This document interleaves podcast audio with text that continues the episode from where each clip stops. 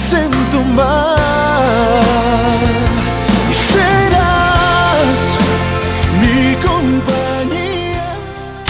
El mundo nos escucha. www.omegastereo.com La mejor franja informativa matutina inicia a partir de este momento con un análisis completo del acontecer nacional e internacional. Noticiero Omega Estéreo. Omega Estéreo Noticias.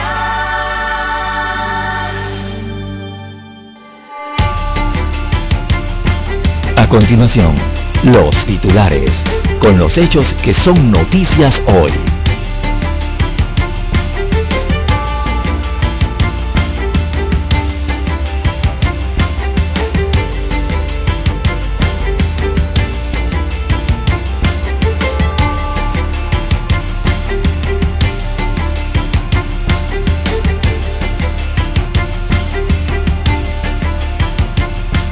Producto Interno Bruto refleja amplia desigualdad en Panamá.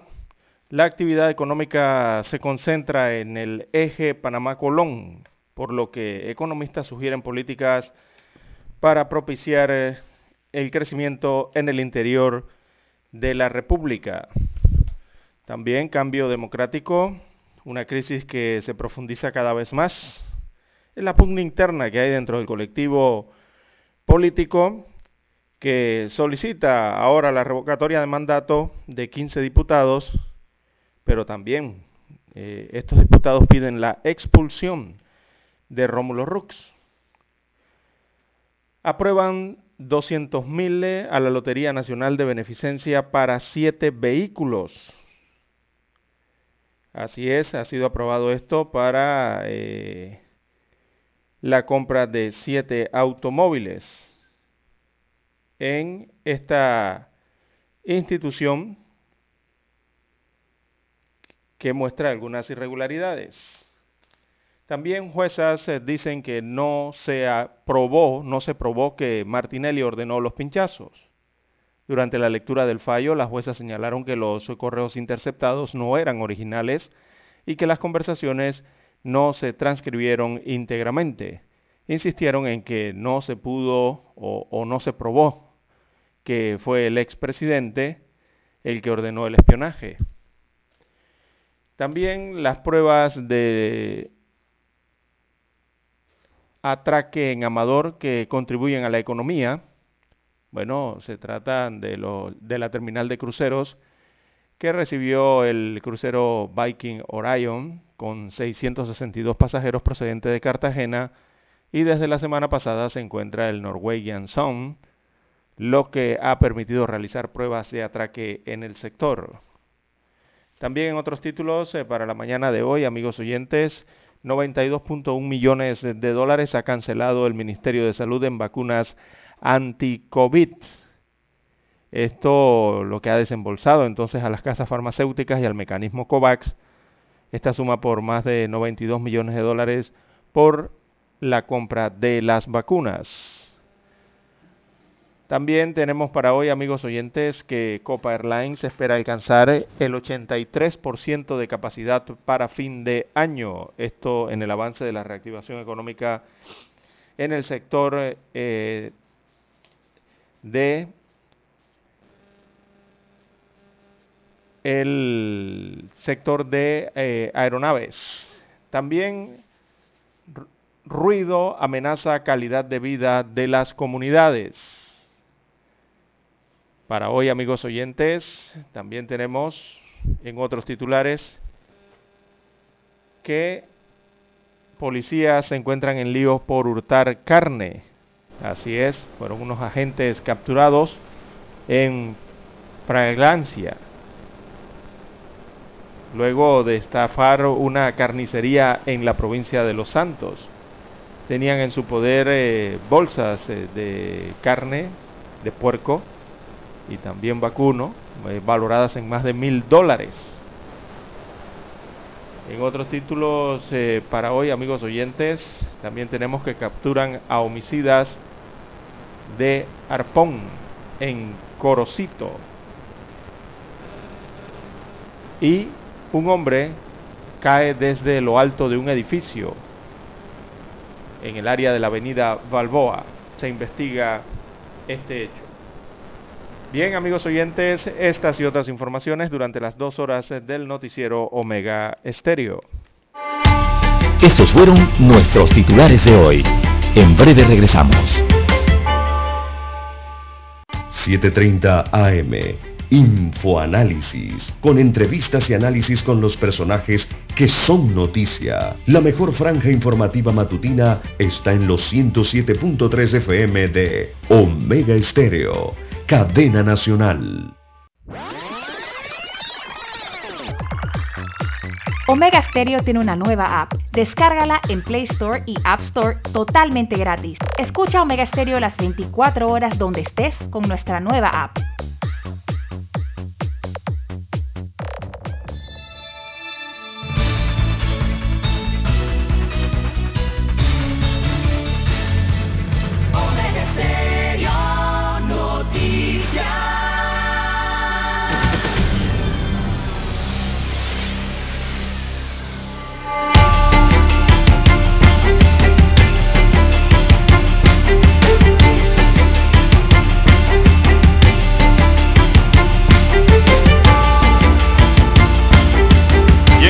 Amigas, muy buenos días. Hoy es jueves 25 de noviembre del año 2021. En el tablero digitalizado de efectos de sonido los controles, en el Master Control está don Eric Pineda en la mesa informativa. Les saludamos en esta mañana y Juan de Dios Hernández Sanjur para presentarles las noticias, los comentarios y los análisis de lo que pasa en Panamá y el mundo en dos horas de información.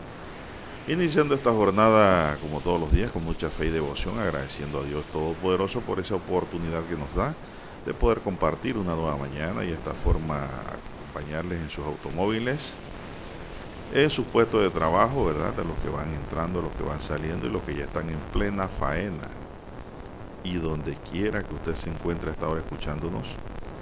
El saludo cordial. Pedimos para todos salud divino tesoro, seguridad y protección ante tantos peligros que hay, sabiduría y mucha fe. Mi línea directa de comunicaciones sigue siendo el WhatsApp, es el doble seis catorce catorce cuarenta y cinco, ahí me pueden escribir al doble seis catorce catorce cuarenta y cinco. Don César Lara está en redes sociales. Lara, ¿cuál es su cuenta? Arroba César Lara R es mi cuenta en la red social Twitter. Repito, arroba César Lara R es mi cuenta en la red social Twitter, también para Instagram. Allí puede enviar sus mensajes, sus comentarios, denuncias, fotodenuncias, también el reporte del tráfico temprano por la mañana. Esos incidentes, ¿verdad? Usted ve en la vía. Y bueno, ya lamentablemente los accidentes eh, toda esa información usted la puede enviar allí, que le sirve precisamente eso de información para tomar mejores decisiones la mañana de hoy al resto de los conductores. Buenos días, don Eric Pineda, allá en los controles. A todos ustedes, a todos ustedes amigos oyentes, a nivel de la República de Panamá, en todas sus circunscripciones, eh, don Juan de Dios, donde llega la señal de Omega Estéreo, también el área marítima, los que están fuera de fronteras, omegaestereo.com, allí están conectados, nos escuchan a nivel internacional eh, de forma directa. También los amigos oyentes que nos escuchan a través de la televisión, canal 856 de Tigo, televisión pagada por cable a nivel nacional. Allí llega la señal de Omega Estéreo, canal 856. Y también a los amigos oyentes que nos escuchan a través de la aplicación de Omega Stereo. Se la puede descargar a través de su tienda favorita iOS o Android, ¿verdad? Para su dispositivo móvil su celular principalmente donde se nos escucha. ¿Cómo amanece para hoy, don Juan de Dios? Jueves 25 de noviembre. Muy bien, muy bien. Así es. Espero que usted también esté bien. Muy bien también, gracias a Dios. Así es. Por lo menos nos sentimos bien. Así es. Así es. Bueno, vamos a iniciar esta jornada pues con la, como siempre, ¿no? Por donde hay que entrar, por la información uno, y es que el COVID no se ha ido rápidamente Casos confirmados 476.611. Eh, ayer se registraron 268 nuevos casos, por eso le dije que el COVID no se ha ido, el COVID está ahí y sigue matando gente, sigue enfermando gente. Mm. Ayer se registraron dos fallecidos, dos nuevos fallecidos a culpa del COVID, para sumar 7.358. 7.358 fallecidos ya en menos de dos años por la COVID-19. Recuperados 466.712, 466.712 es el número de personas porque se han recuperado, pero ese, esa cifra es muy alta, Lara, 7.358 para este país pequeño, es un número alto. Entonces hay que seguirse cuidando. Bastante contagio. Así es, hay que seguir usando las medidas de seguridad necesarias. No olvide usar su mascarilla bien puesta constantemente. No se exponga su careta facial transparente para el transporte público, no estar hablando en el tren y en los buses, hay gente que sí le gusta hablar, nada, ay Dios mío. Hablar no es malo, pero hay gente que hablan hasta por los codos, Lara. Que habla demasiado y van hablando y aunque tenga mascarilla, no esté hablando en esos lugares cerrados, por el bien de todos agua y jabón. Donde usted llegue, lávese las manos, use su botellita de alcohol. El, alcohol no está caro para desinfectarse las manos. Y siempre busque el distanciamiento, las distancias. Hay que seguir las reglas para evitar más contagios y más peligros. No sé si tienes algo adicional con el tema de la COVID para hoy. Eh, viendo Juan de Dios, bueno, un leve incremento que se registra entonces en los casos oficializados o los nuevos casos hay 54 contagios más que el día que el reporte entregado el día de ayer. Hay 54 contagios más.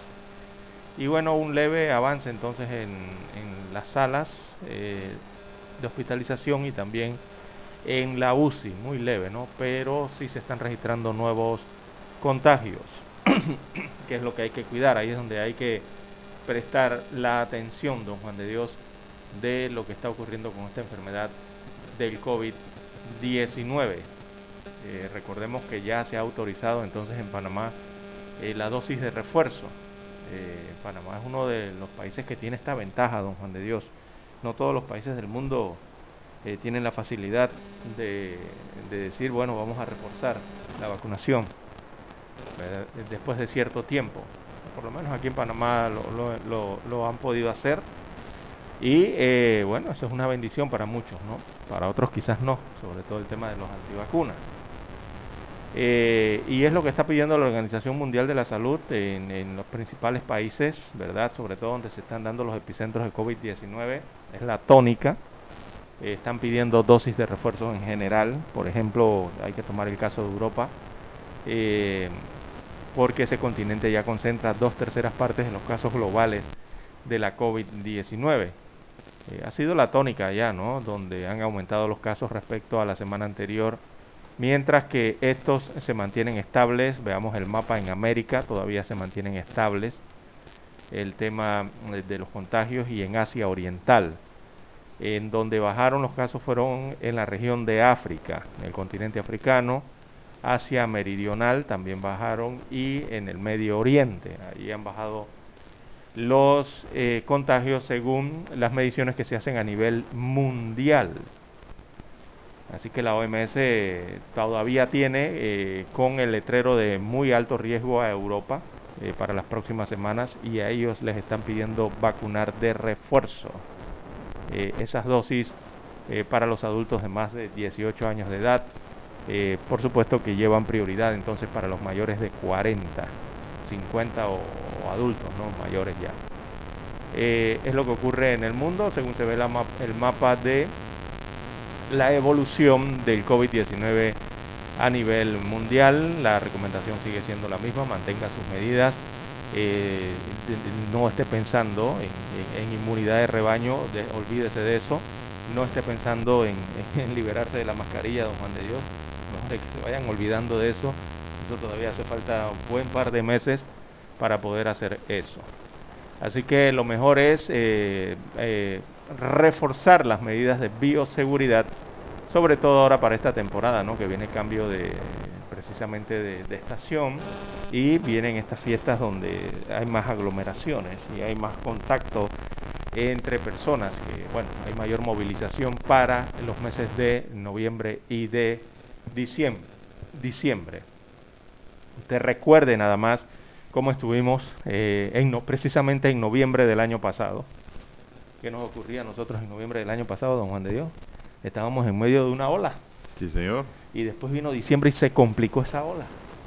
Y después vino en enero y todos estábamos pegados al televisor a las 6 de la tarde, escuchando esas cifras de... Altas. Altísimas de 40, 50 y hasta 60 muertos por día.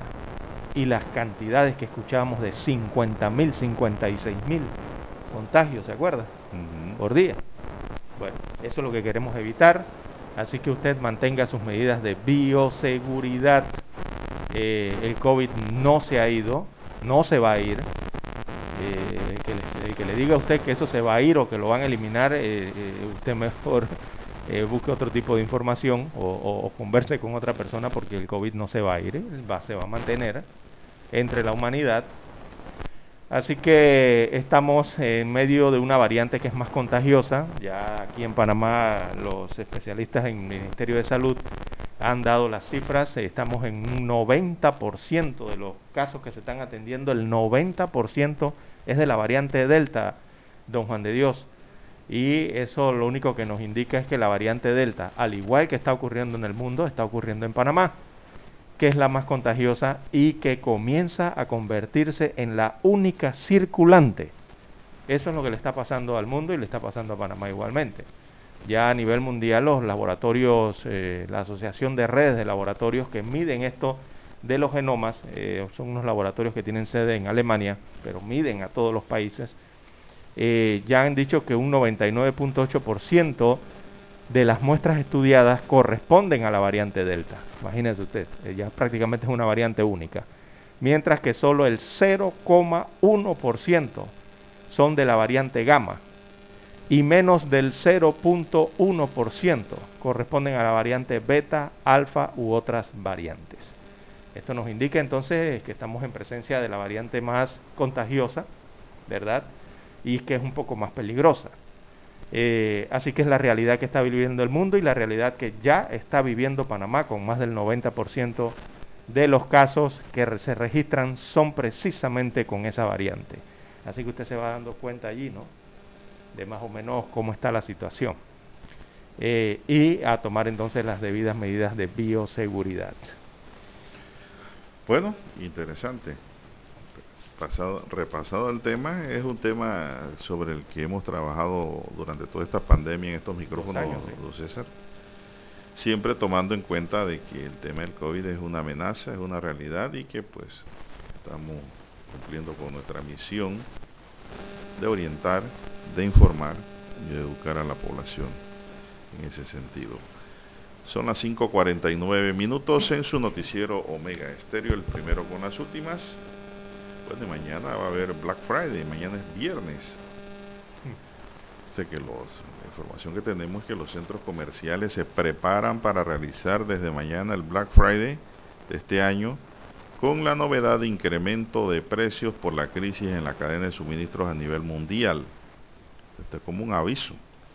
A pesar de esta realidad, la Asociación de Centros Comerciales consideran que las ventas se han recuperado. ¿Cómo lo ve? Eh, don Juan de Dios, eh, eh, bueno, si usted me pregunta yo cómo veo eso, me parece una combinación que en estos momentos, bueno, podría resultar algo peligrosa para algunos o quizás alarmante para otros. para otros sería, don Juan de Dios, en tema de reactivación económica, de poder seguir adelante. Bueno, hay muchos enfoques en los que se puede uno em, ver, puede ver uno el Black Friday en medio de una pandemia del COVID-19.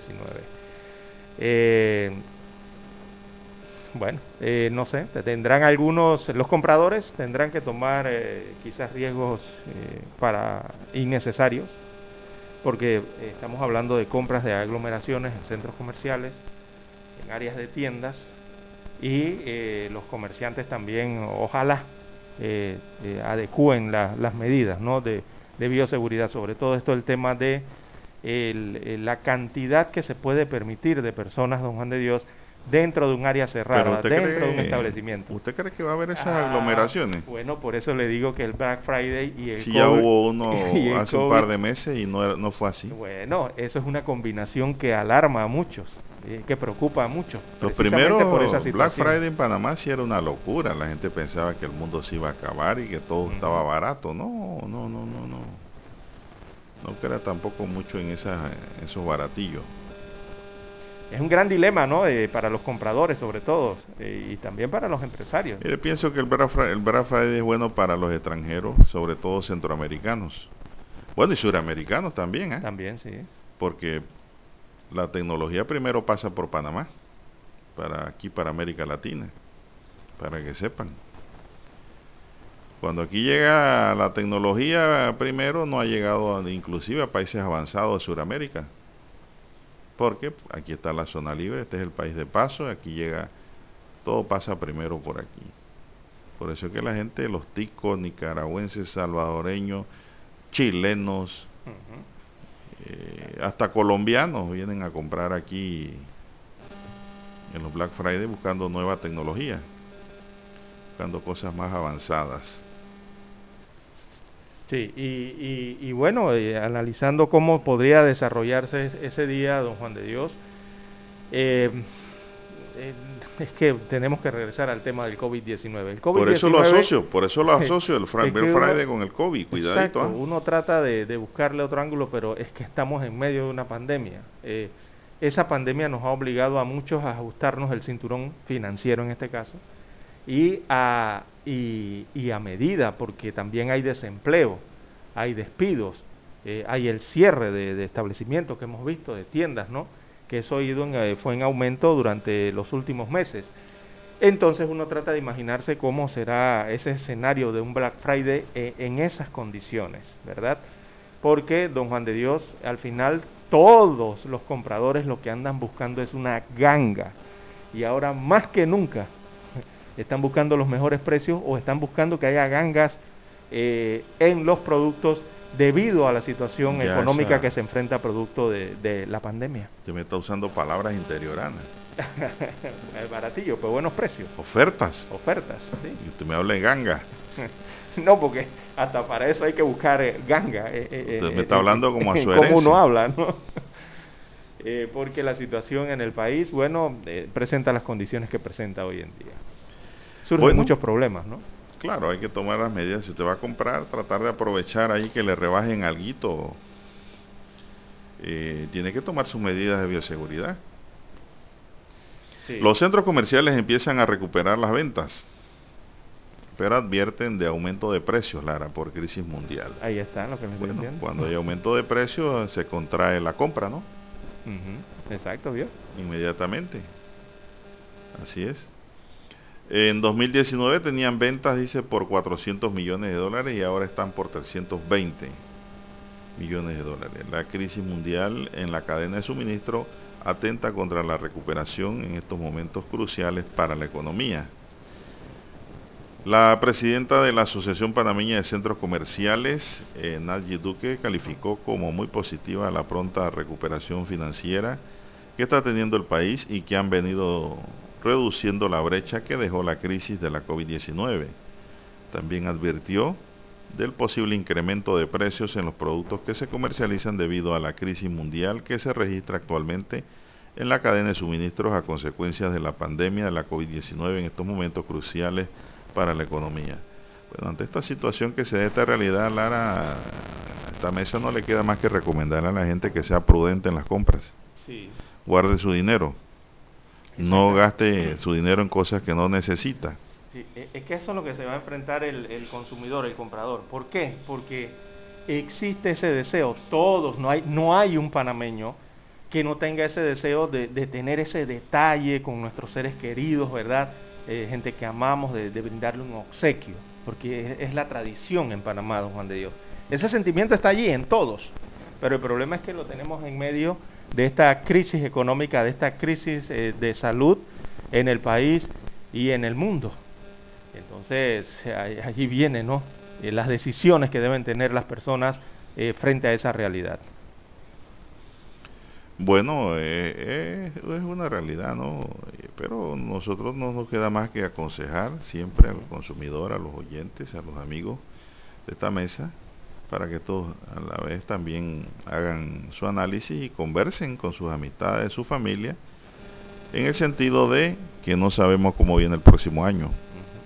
Entonces, si usted tiene su ahorrito, si usted tiene su trabajito eh, y el producto que usted tiene de él, no lo malgaste en cosas que no necesita. Mire que no estoy diciendo que no compre, compre lo que usted necesita. No se convierta en un comprador compulsivo.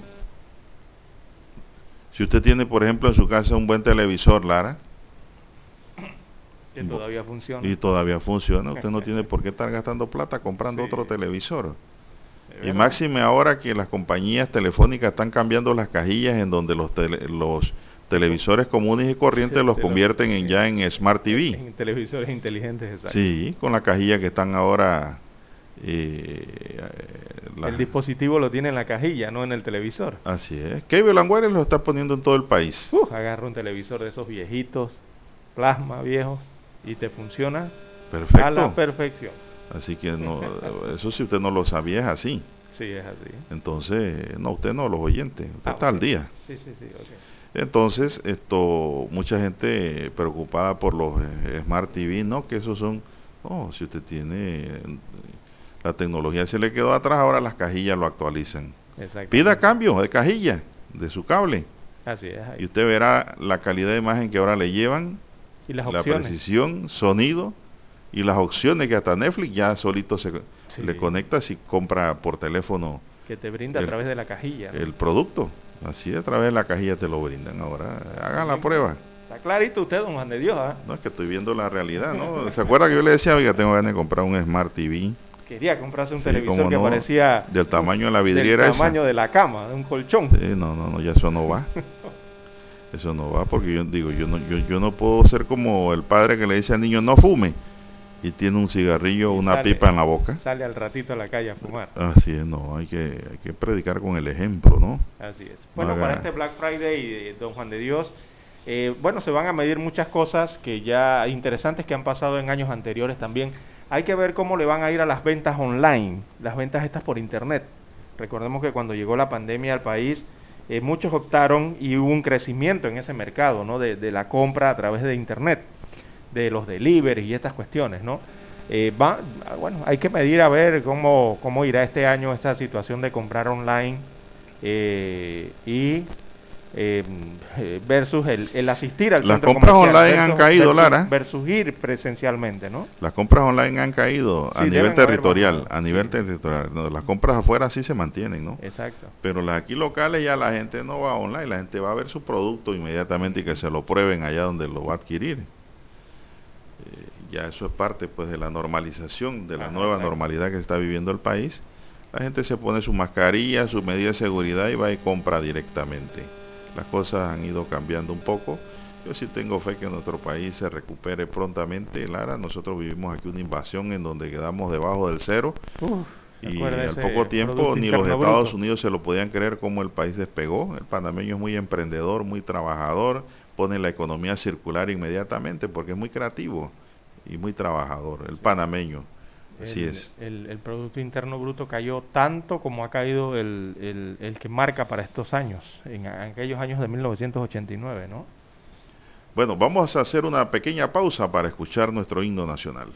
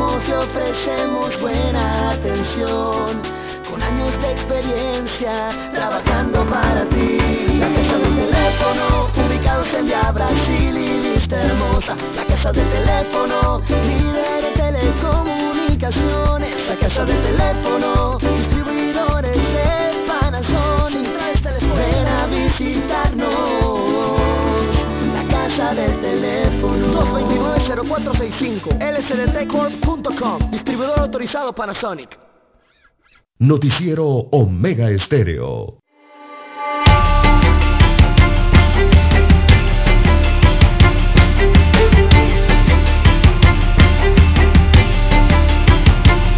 Bien, seguimos, son las 6, 4 minutos. Nos escribe aquí el 3406 y dice, buenos días a la mesa, don César y Juan de Dios. Buen día. Dice, los bailes están llenos, full las discos.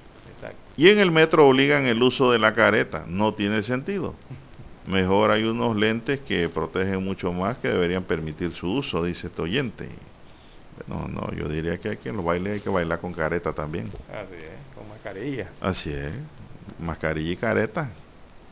Me parece que es una medida buena. Eh, nada de cachete con cachete. No, sí, no, no. Eh, si usted va al baile con su esposa, a usted no le interesa que use mascarilla, porque es su esposa o su novia. Así es. Allá los que van a los bailes a, a, tirar. sacar pareja. Sí, a sacar pareja, a tirar tras mayo. Mm. Eso sí no le va a gustar que usen careta y dice Pineda que él no va para ningún baile así. él no le gusta esa onda. Bueno, así es lo que dice el oyente, es la pura realidad. Es verdad, los bailes están llenos, las discotecas se llenan y... Muchas parrilladas, discotecas en el interior llenas, también aquí en la capital, San Miguelito. ya, se, ya se perdió eso de que el aforo eh, no, sí, eh, los lavautos, te llega a los lavautos y los que tienen una, una, una parrillada al lado llena de personas aglomeradas. Hasta en el metro se sube gente sin mascarilla. Bueno, debería haber un policía por cada vagón o en, las estaciones por lo menos. Pero es difícil porque ese metro tiene muchas puertas. ¿Cuántos policías te va a poder controlar eso? Simplemente el policía cuando ve a alguien sin careta en el metro y llamarle la atención. ¿Usted dónde va? No que ¿Dónde está su antifaz plástico? Bueno, también nos escriben aquí de Dolega, Potrerillos arriba. Dice que del Banco de Rovira están escuchándonos hasta ahora tomando café hecho en fogón. Ah, sabroso. Bueno, sabroso para los que sabemos de eso. Y para allá arriba. Hay gente que no sabe ni lo que es una comida hecha a fogón. Sí, y Rovira sabroso. No saben lo que se pierden. El clima a esta hora, por allá subiendo, ¿verdad? Hacia las tierras altas, a esas, esas áreas que circundan las tierras altas en la provincia de Chiriquí. Imagínense que si para estos días, don Juan de Dios, ha hecho frío, se ha sentido una, el frío, recordemos que hay una ola de, frío allá eh, que está arriba, ¿no? Entre Belice, Jamaica y Haití. Y por acá había una vaguada que dice que iba a caer aguaceros acá en Panamá. No cayeron eh, completamente. Algo para el área del Caribe. Pero si ya hemos tenido ese frío, imagínense ese, ese frío más el frío natural que hay por esas áreas de Chiriquí. Y con un café calientito, recién hecho, en fogón. Eh, nos informa aquí el Instituto de Acueductos y Alcantarillado Nacionales que el 27 de noviembre, o sea el sábado, se realizarán trabajos de interconexión en calle 50 y la vía Matilde Barrio como parte del proyecto de ampliación de la línea del acueducto de San Francisco que construye MECO S.A. MECO aquí está haciendo negocio todavía, Lara. Sí. Increíble, ¿eh? Para que se vea, pues. Estas labores que serán supervisadas por el equipo de proyectos especiales del IDAN se desarrollarán en horario de 7 de la mañana a 6 de la tarde y afectarán el servicio temporalmente, por eso que estamos dando la información. En el área de San Francisco, calle 50, calle República de la India, calle Fundadores y Coco del Mar. No va a haber agua, ya lo saben. ¿ah? Recomiendan, el IDAN recomienda a los clientes tomar las medidas necesarias de abastecimiento para continuar con sus actividades diarias, sobre todo el comercio. Finalizando, finalizados los trabajos se procederá con la apertura del sistema para la recuperación progresiva en las áreas afectadas. El problema, un problema que tenemos Lara los usuarios es de que cuando hacen las reparaciones o cambios eh, y usted abre la llave, una vez abren ellos allá la llave, ¿cómo sale el agua con tierra? Agua sucia, esa agua hay que dejarla ir. Si, no si tienes un jardín, la vas a aprovechar. Vas a echarle esa agua a las plantas. Pero si no tienes jardín, tienes que abrir la llave para que esa agua se vaya. Porque no puedes lavar una ropa blanca con esa agua. La vas a ensuciar, la vas a manchar. No la vas a consumir, porque está amarilla, sucia. Aunque digan que viene potabilizada. No, señor. Debe ser incoloro. Así que, bueno, y entonces eso te lo mide el medidor. Eso lo pagamos los... Usted abre la llave, el medidor empieza a vuelta. Eso ocurre. Son las, y por, digo, por cada momento hay reparaciones en el área donde yo vivo, en la carretera rumbo a Darien, y pasa eso. Hasta que los baños quedan como con un, abajo con una nata de tierra, el loro, el lodo. Esa agua hay que botarla. No se puede consumir. No se debe consumir. Son las 6.10 minutos, amigos y amigas, 6.10 minutos y yo no lo puedo creer. Policías en líos por hurtar carne. Los agentes fueron capturados, dice aquí, en... me pusieron en fragancia, Lara. Sí, sí, sí, Televisión siglo. No, por eso me detuve cuando estaba leyendo el titular y me quedé así. Dice que fueron capturados en fragancia luego de estafar una carnicería en Los Santos tenían en su poder bolsas de puerco y carnes valoradas en más de mil dólares. La teniente estaba a un año para jubilarse, mire cómo tiran la carrera por la borda. Y el cabo primero tenía 10 años de servicio en la institución. Ahora ambos están presos. Indudablemente que eh, internamente también los van a procesar en la policía.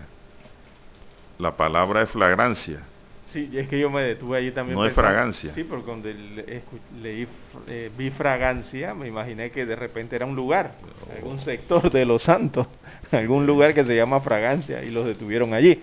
Pero no, después revisé y no, no se trata de eso. Vamos a ver qué dice la noticia. Fragancia es la palabra correcta. Sí. Un teniente de la Policía Nacional y un cabo primero se encuentran detenidos de manera provisional eso salió en redes ayer también. Tras intentar cometer presunto delito de estafa en perjuicio de la carnicería Don Pablo en el centro comercial, en un centro comercial en la provincia de Los Santos. No me dicen cuál es el centro. Se trata de un teniente, de un teniente a quien le falta un poco más de cinco años para jubilarse de la institución y un y un cabo que solo tenía entre 8 y 10 años de servicio. La pareja de oficiales fue llevada a audiencia donde el juez de garantía legalizó su aprehensión y los imputó, les imputó cargos de delito de estafa. La dama oficial fue enviada a la cárcel de mujeres ubicada en Llanomarín, en la provincia de Coclé, según informaron las autoridades judiciales. Una fuente policial informó que la aprehensión en fragancia de nuevo pusieron aquí o sería la computadora que lo corrigió así. Sí, puede ser. A veces eso pasa, a veces el corrector de la computadora te cambia las palabras. Bueno, lo cierto es que los uniformados están detenidos y pues esto se dio tras una operación de entrega vigilada, vigilancia y seguimiento. En el vagón del vehículo de los detenidos las autoridades ubicaron ocho bolsas plásticas de carne de puerco valoradas en 614 dólares, cinco bolsas plásticas grandes de carne de res valorada en 468 dólares y varios teléfonos celulares. Pero digo, no me explican en qué consistió la estafa, Lara. He leído de todo aquí, pero la estafa no está explicada y eso es lo interesante de esto. Así es. Eh, bueno, don Juan de Dios, de acuerdo a las informaciones suministradas, eh, lo que se ha podido conocer, la teniente y el cabo primero eran esposos. Desde hace unos 10 años. Pero eh, que la oficial laboraba en un área policial de la ciudad capital, la oficial. Eh, extraoficialmente se logró saber que a la pareja se le estaba haciendo un seguimiento desde hace varios meses por la posible vinculación de hechos delictivos de los cuales eran eh, sospechosos ¿no? en la provincia eh, de Los Santos cuando aparentemente intentaron cometer el delito. ¿no? Es lo que se ha conocido hasta el momento de esta información que corrió como pólvora el día de ayer porque se trataba de unidades de la Policía Nacional pero no me, no me han dicho en qué consistía la estafa. Porque encontraron carne de puerco y de res. Y de res. No dice la nota si eran carne certificada o carne bruja. También, ¿no? No hay mayores detalles. Pero sí que fueron procesados por estafa eh, en la fase de investigación por parte del Ministerio Público. Bueno, lástima. Ellos tendrán que demostrar de que no estaban cometiendo ningún delito. Entonces, ya deben tener sus abogados trabajando en eso. Porque digo, usted, usted, ya, ya ese, ese, es una oficial. Sí, eh, sí. Ya estaba. Eh, eh, era, era una teniente. Bueno, suboficial. Suboficial. Y el, y el otro era un cabo primero el caballero, ¿no? Bueno, increíble, lo, aquí lo malo es que no nos explican cómo, cómo cuál era el modo operandi de ambos. Bueno, vamos a hacer una pausa, está pidiendo una pausa aquí don Eri, vamos a la pausa y regresamos, señoras y señores.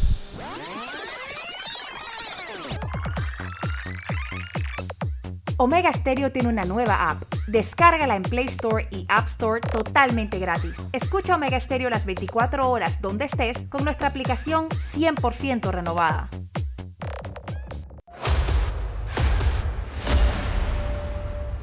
Desde los estudios de Omega Stereo, establecemos contacto vía satélite con la voz de América. Desde Washington, presentamos el reportaje internacional.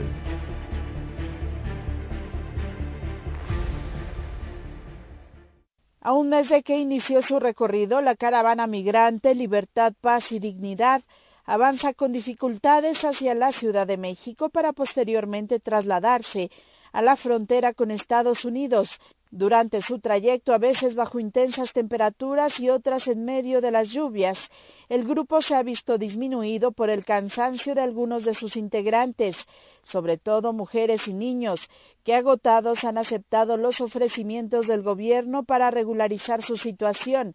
Desde Veracruz, Irineo Mújica, director de Pueblos Sin Fronteras, quien dirige el grupo, aclaró que la caravana no se disuelve y seguirá avanzando hacia la capital, la única opción para que dejen de caminar, dijo, es que se les proporcione la residencia a los extranjeros. Mientras tanto, una segunda caravana que partió el pasado 18 de noviembre de Tapachula, Chiapas, se disolvió luego de que el grupo llegara a un acuerdo para regularizar su situación migratoria, el director general de coordinación de oficinas de representación del Instituto Nacional de Migración Héctor Martínez Castuera, explicó que los migrantes serán trasladados a los estados de Puebla, Querétaro, Hidalgo, Estado de México, Michoacán, Guerrero, Colima, Jalisco y Guanajuato, donde se les expedirá una tarjeta de visitante por razones humanitarias y se les proporcionará alojamiento. Se está privilegiando a las mujeres embarazadas y su núcleo familiar,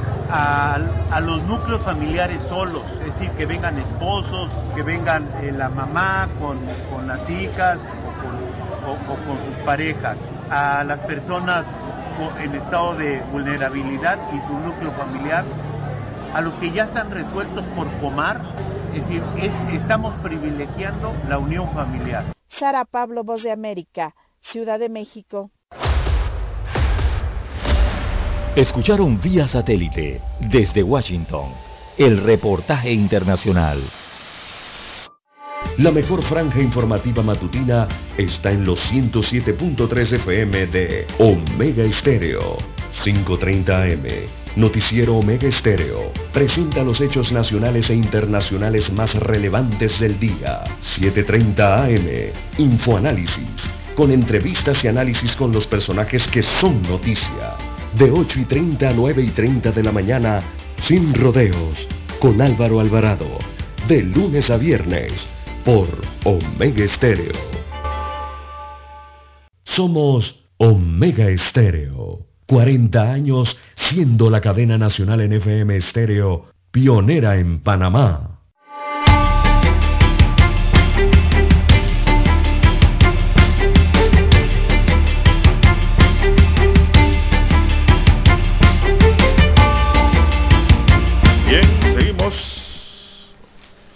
6.19, 6.19 minutos eh, de la mañana en todo el territorio nacional.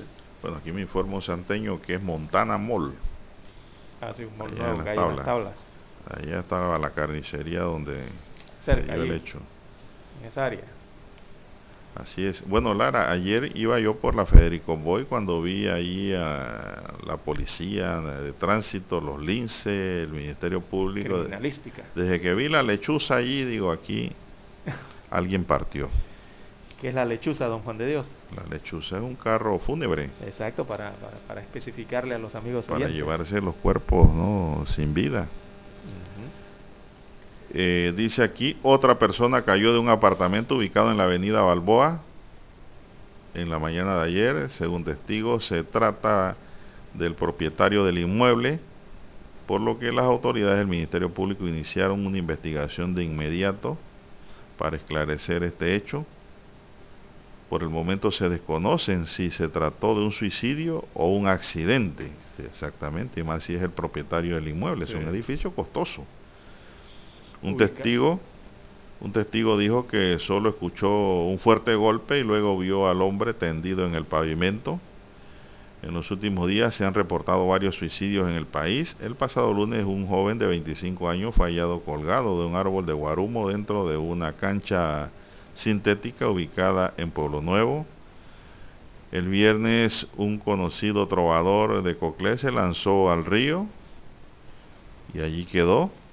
También un adolescente de 15 años cayó de un edificio ubicado en Dos Mares, El Dorado. Y no me incluyen aquí la chica del puente centenario que también se lanzó al vacío.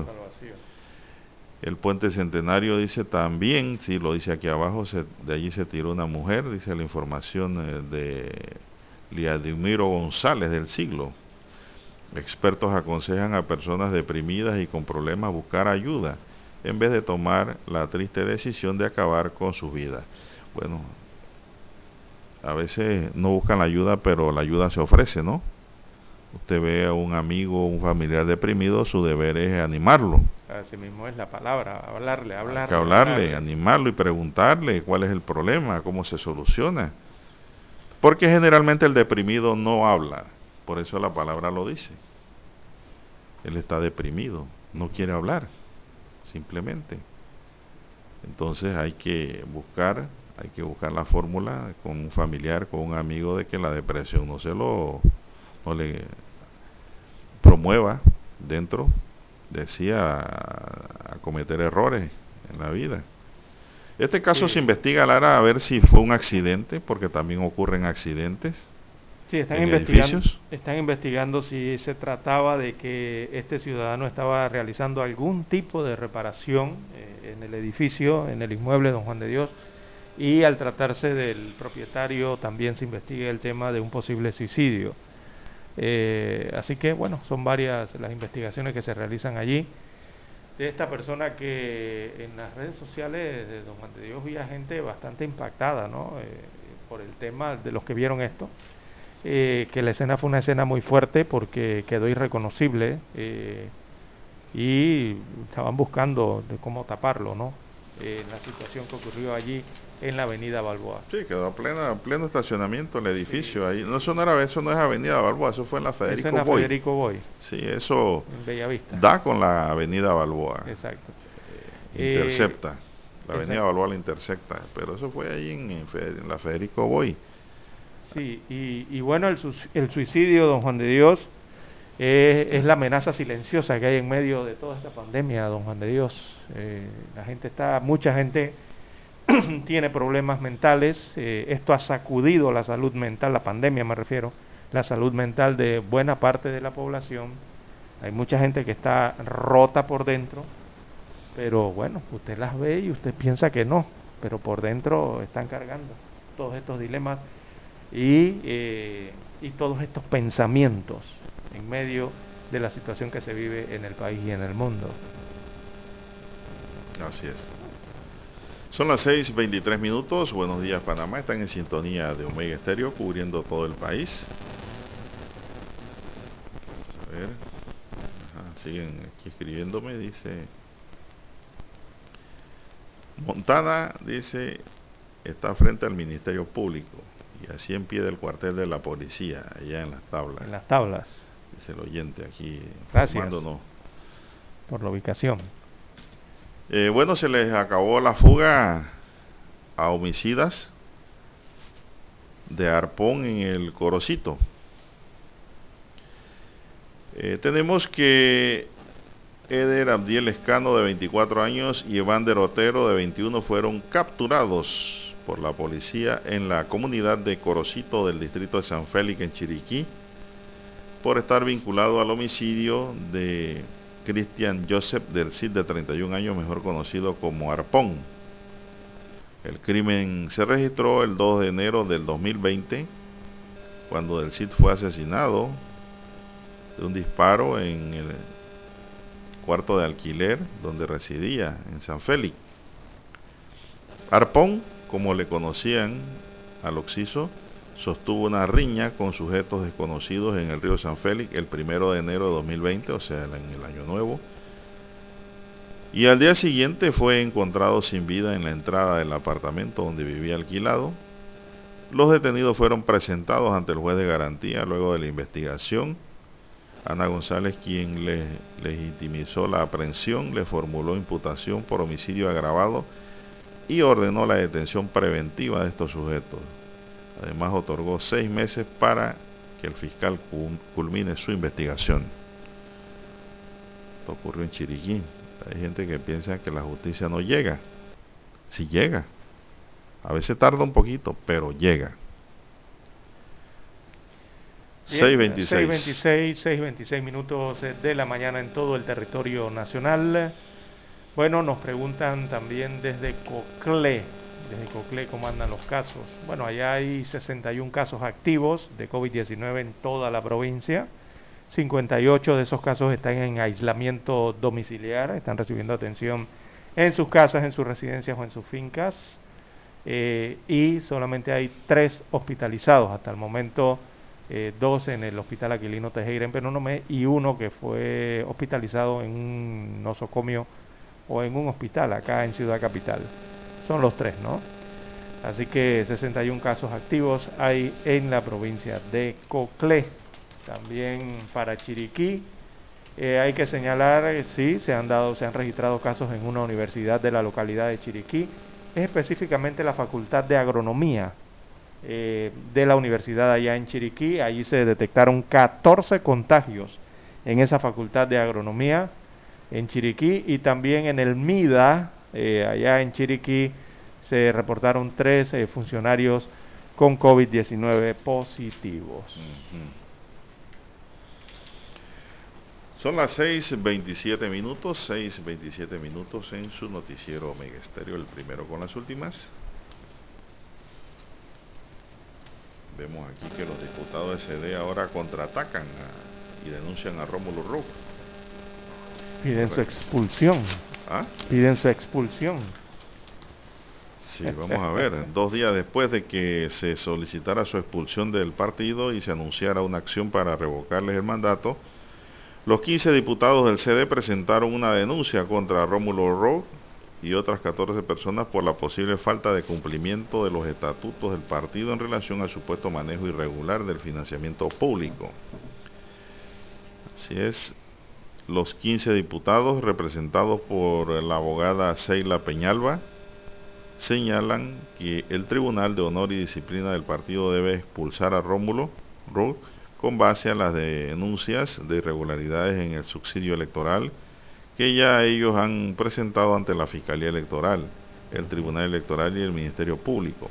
Estas denuncias, según Peñalba, deben ser el alquiler de un inmueble de la sociedad de Chani Gold International Inc. que estaría asociada con Manuel Cohen, secretario de Finanzas, para instalar la sede del colectivo en Chitré, causándole una lesión de más de 600 mil dólares al colectivo, dijo la abogada, así como un contrato de arrendamiento de las oficinas del partido en Los Santos que habría realizado Edith Arribillaga, madre de la directora de la Junta Directiva del partido, Mariela Vega Arribillaga, mencionó los, las retribuciones a favor de Porfirio Ellis y Mario Miller, así como la supuesta entrega de cheques a favor de Julio de la Guardia, subsecretario de Finanzas.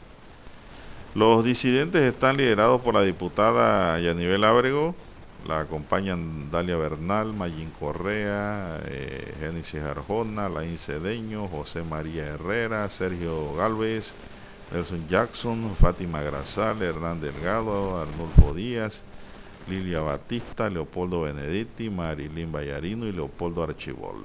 Son 15. Las acciones de ambos grupos coinciden con la disputa entre Ábrego y Ruth por el control del partido. Por su parte, Rock señaló que este es un acto de desesperación y frustración frente al inicio del proceso de expulsión. Los invito a jugar un papel de oposición en la Asamblea Nacional. No se han dado cuenta que el partido y el país están hartos de la política del que hay para mí. Nosotros como partido seguimos enfocados en ser oposición y luchar porque el pueblo le lleguen soluciones a los problemas que vive a diario, agregó el dirigente político. Bueno, habla de un aumento de la confrontación entonces en el cambio democrático eh, por estas dos figuras, ¿no? Recordemos que la abogada Cecilia Peñalba eh, fue en representación de los 15 diputados del CD. Esos 15 diputados los lidera Yanivel Ábrego. Bueno, y eh, del otro lado está Rómulo Ruz, que es el presidente del partido y presidente de la junta directiva, porque también eh, han sido las solicitudes para la expulsión también de varios miembros de la junta directiva, además de Rux, ¿no? Bueno, aquí el kit del asunto es demostrar en qué consiste la lesión patrimonial en los alquileres, porque el partido va a necesitar local. Entonces, yo más bien lo que estoy viendo aquí es un conflicto de intereses. Eso es lo primero que veo aquí cuando directivos ya llegados pues obtienen beneficios de manera directa el partido, pero la otra, el otro ángulo que hay que ver es si hay un conflicto de intereses allí, ¿a qué conlleva eso? ¿Cuál es el resultado de ello? Porque la lesión patrimonial es una sumatoria a cambio de un beneficio, ¿no? Que es el arrendamiento que recibe la persona que arrienda. Vamos a ver cómo desemboca esto. Esto tiene más ribete político que otra cosa. Bien, vamos a hacer la pausa, señor Eric. Regresamos. Infoanálisis. De lunes a viernes, de 7 y 30 a 8 y 30 de la mañana por los 107.3 FM de Omega Estéreo. Con Guillermo Antonio Adames, Rubén Darío Murgas y Milton Enríquez. Infoanálisis, el programa para gente inteligente como usted.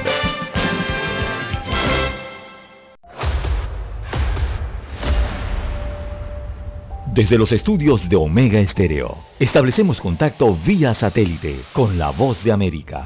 Desde Washington, presentamos el reportaje internacional.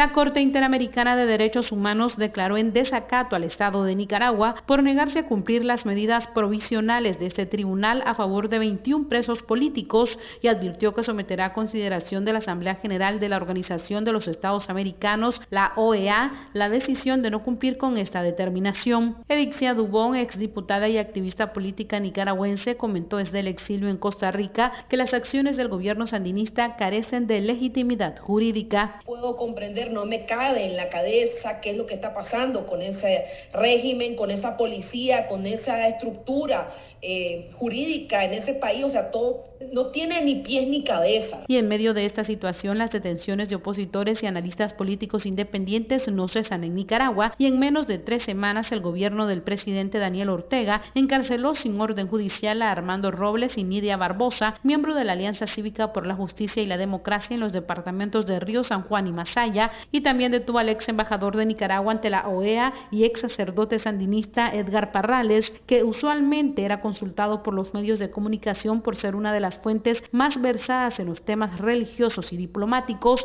que además solía brindar sus opiniones sin ocultar su identidad, tal como hacen otros expertos para resguardar su seguridad en medio de la escalada represiva instaurada por el gobierno desde mayo. La Policía Nacional allanó la vivienda de Parrales y su esposa Carmen Dolores Córdoba denunció que fue retenido por civiles sin una orden judicial y alertó que la salud del ex diplomático, quien conversó recientemente con la Voz de América, es delicada. El problema es que él es una persona que desde hace 10 años no tiene intestino grueso. Entonces tiene que tener una alimentación especial y un medicamento especial si no se descompensa, porque le tienen miedo a su palabra, porque ellos saben quiénes somos nosotros. Ellos saben que Él dio su sacerdocio por la revolución, en tanto, las autoridades oficiales afirman que la mayoría de los detenidos cometieron el delito de traición a la patria y el presidente Daniel Ortega aseguró en su más reciente discurso que son empleados de los Estados Unidos con el objetivo de desestabilizar al país. Daliana Ocaña, Voz de América, Nicaragua. Escucharon vía satélite desde Washington el reportaje internacional. Omega Estéreo, 24 horas en FM Estéreo.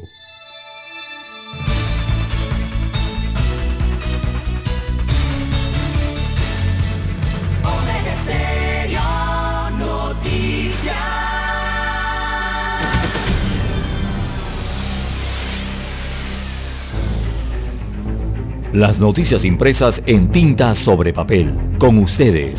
Escuchando el periódico. Los titulares de las primeras planas de los diarios estándares de circulación en Panamá.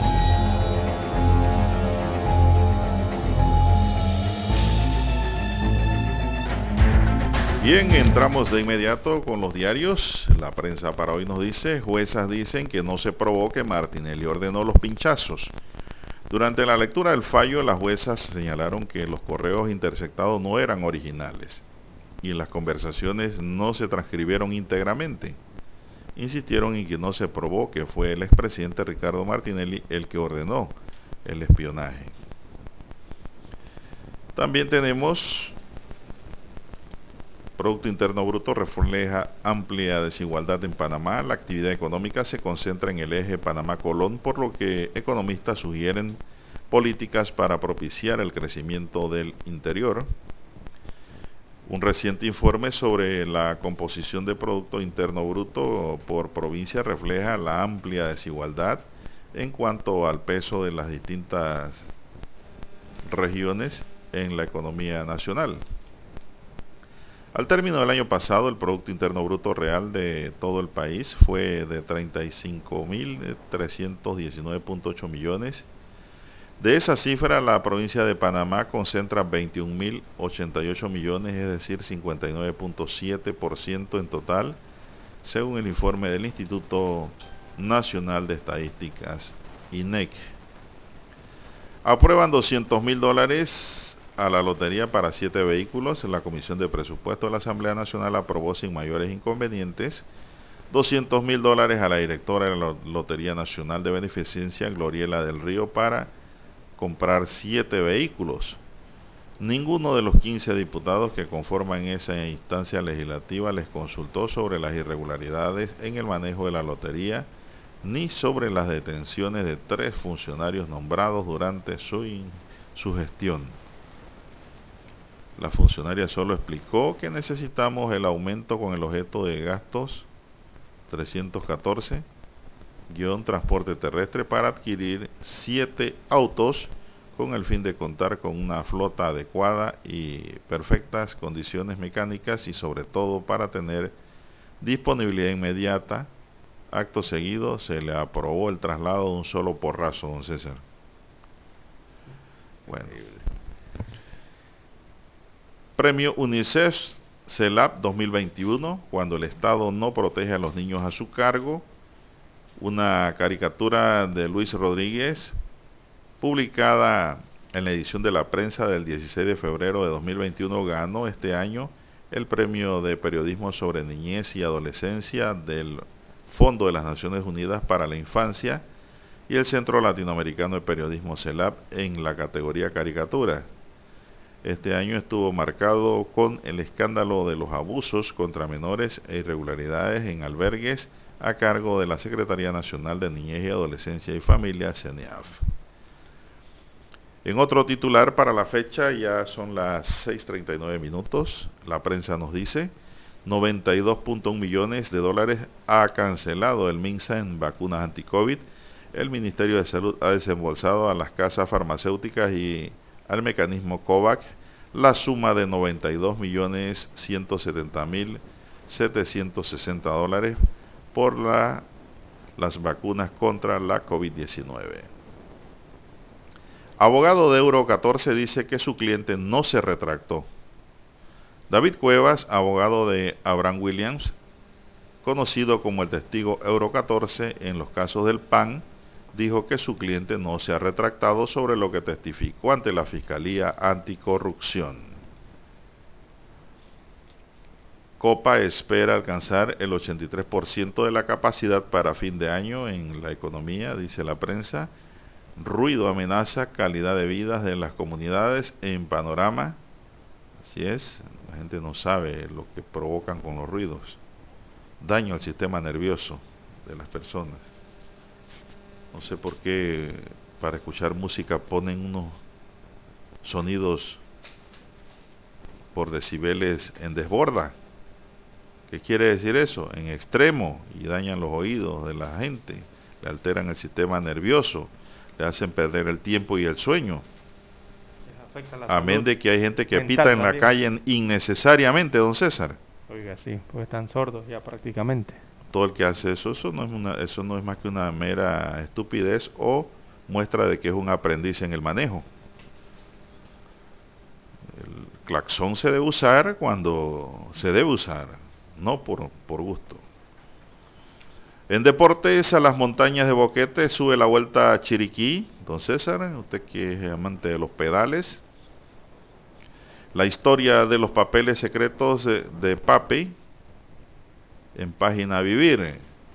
Estos son los titulares que hoy nos ofrece el diario La Prensa, señoras y señores, y de inmediato hacemos contacto con los titulares del diario La Estrella de Panamá.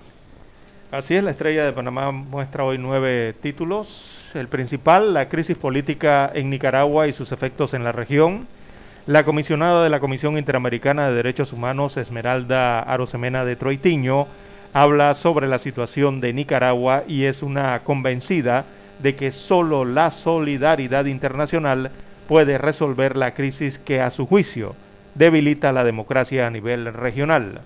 Eh, tienen una cita de las palabras eh, de la comisionada de la Corte Interamericana de Derechos Humanos, ella es panameña, abro comillas, le cito, ningún proceso de reconciliación nacional y de justicia, memoria y verdad en nuestro continente se ha desplegado sin la participación solidaria y responsable de los gobiernos de América. Cierro comillas, es lo que dijo Esmeralda Rosemena de Troitiño en este reportaje o este reporte especial que está en la página 4A de la decana de la prensa nacional.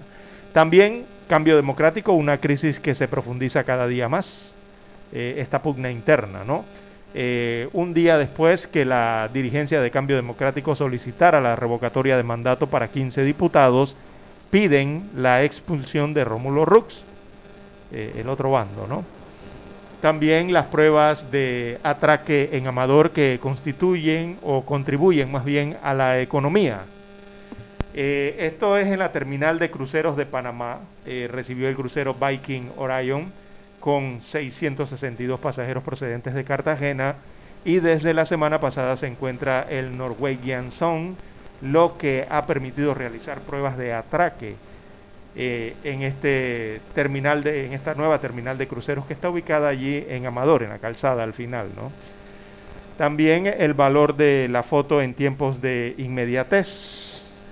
Bueno, hubo un conversatorio el día de ayer para el fotógrafo y ganador de dos Pulitzer, Esdras eh, Suárez, la inmediatez y el bombardeo de imágenes por la tecnología, lo que ha hecho es que la fotografía pierda el valor comercial, pero no el intelectual de lo que es contar la historia visualmente, fue lo que dijo en este conversatorio. También para hoy la estrella de Panamá gana dos premios de UNICEF en otros títulos, veamos la sección de Café La Estrella. Eh, hoy desarrollan el reportaje Encanto, una mirada a la cultura latinoamericana. Hoy se estrenan en los cines locales la nueva película de Walt Disney Animation Studios. Encanto se llama la película, que tiene como escenario las zonas boscosas de Colombia y está inspirada en el realismo mágico del fallecido escritor Gabriel García Márquez. Así que Encanto es la película. También un recordatorio histórico a través del periodismo es la fotografía principal del diario La Estrella de Panamá. Precisamente la decana de la prensa nacional inauguró la exposición de las portadas antiguas del diario en el Town Center. Esto queda en Costa del Este, aquí en Ciudad Capital, como parte de las celebraciones por el bicentenario de la independencia de Panamá de España. La muestra estará hasta mañana viernes, destaca eh, la estrella de Panamá. Bien amigos oyentes, estos son los títulos eh, que muestra hoy en portada la estrella de Panamá y con ella culminamos la lectura de los principales titulares eh, de los rotativos estándares de circulación nacional. Hasta aquí, escuchando el periódico. Las noticias de primera plana, impresas en tinta sobre papel. 7.30 AM Infoanálisis, con entrevistas y análisis con los personajes que son noticia. La mejor franja informativa matutina está en los 107.3 FM de Omega Estéreo, cadena nacional. Para anunciarse en Omega Estéreo, marque el 269-2237. Con mucho gusto le brindaremos una atención profesional y personalizada. Su publicidad en Omega Estéreo la escucharán de costa a costa y frontera a frontera. Contáctenos 269-2237. Gracias.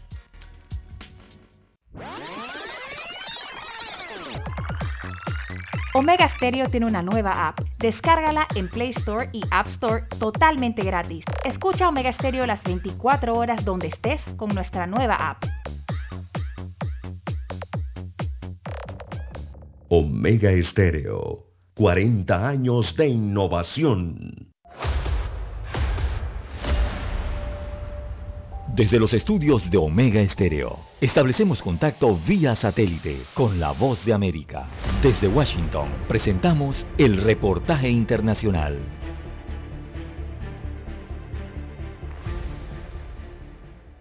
Hace cinco años se silenciaron los fusiles de más de 13.000 guerrilleros que formaban parte de las Fuerzas Armadas Revolucionarias de Colombia, cerrando un ciclo de violencia de más de medio siglo que dejó millones de víctimas.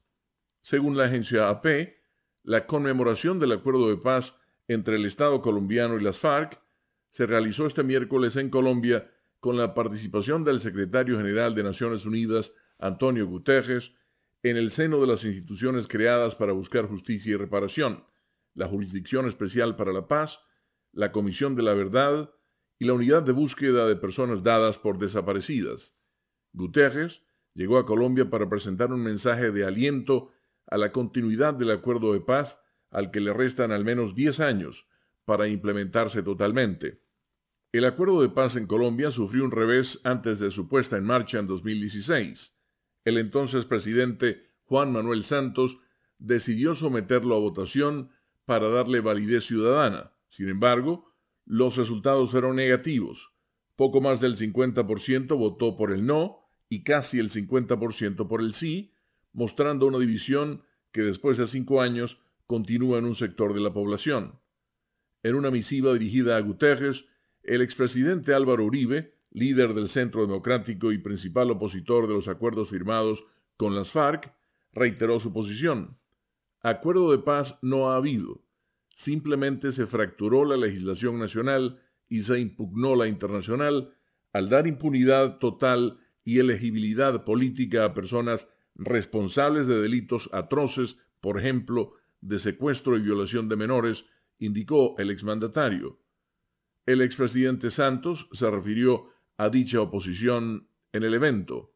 El tren de la paz que tantos han querido detener sigue su curso.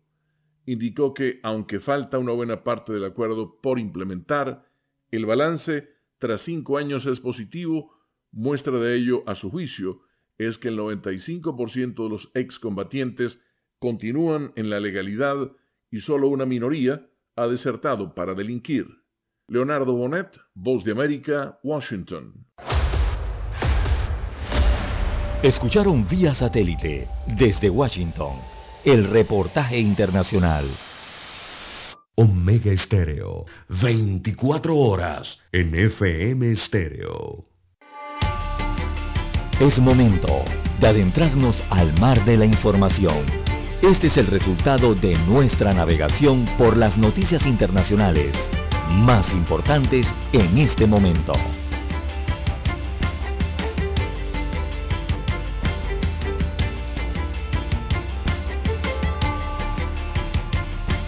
Bien, son las 6:49 minutos en su noticiero Megesterio, el primero con las últimas. Esto, bueno, don César, ¿qué más tenemos aquí? Ahora nos vamos al plano internacional. Dice que Ronaldillo está en problema. De la información que nos llega que el astro brasileño de fútbol, Ronaldinho Gaucho Lara, nuevamente está en líos con la justicia esta vez por no pagar la pensión de su expareja Priscila Coelho. En el año 2000 el juzgado de familia de Río de Janeiro fijó una pensión de 17.800 dólares por mes. Oh, qué pensión más jugosa, Lara. Como resultado de un proceso que inició en 2019 después de la separación de la pareja. En este caso, el trámite de ejecución que ya hemos iniciado, dice, para recibir el monto ya definido en el proceso que juzgara respecto a la unión estable de esta pensión provisional, no encaja en esta discusión.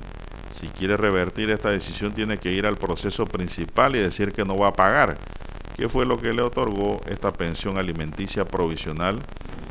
Ahora es paga o paga, dijo el abogado de la señora Priscila, conocido como Bruno Medrana, al diario Extra.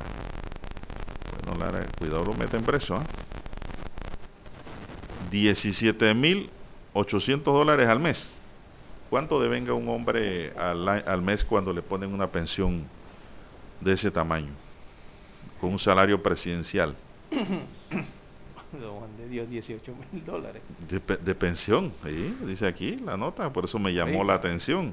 Por mes, no es por año. No es por año, por mes. Eso es lo que tiene que pagar. Eh, Más de 200 mil dólares al año. Ronaldinho.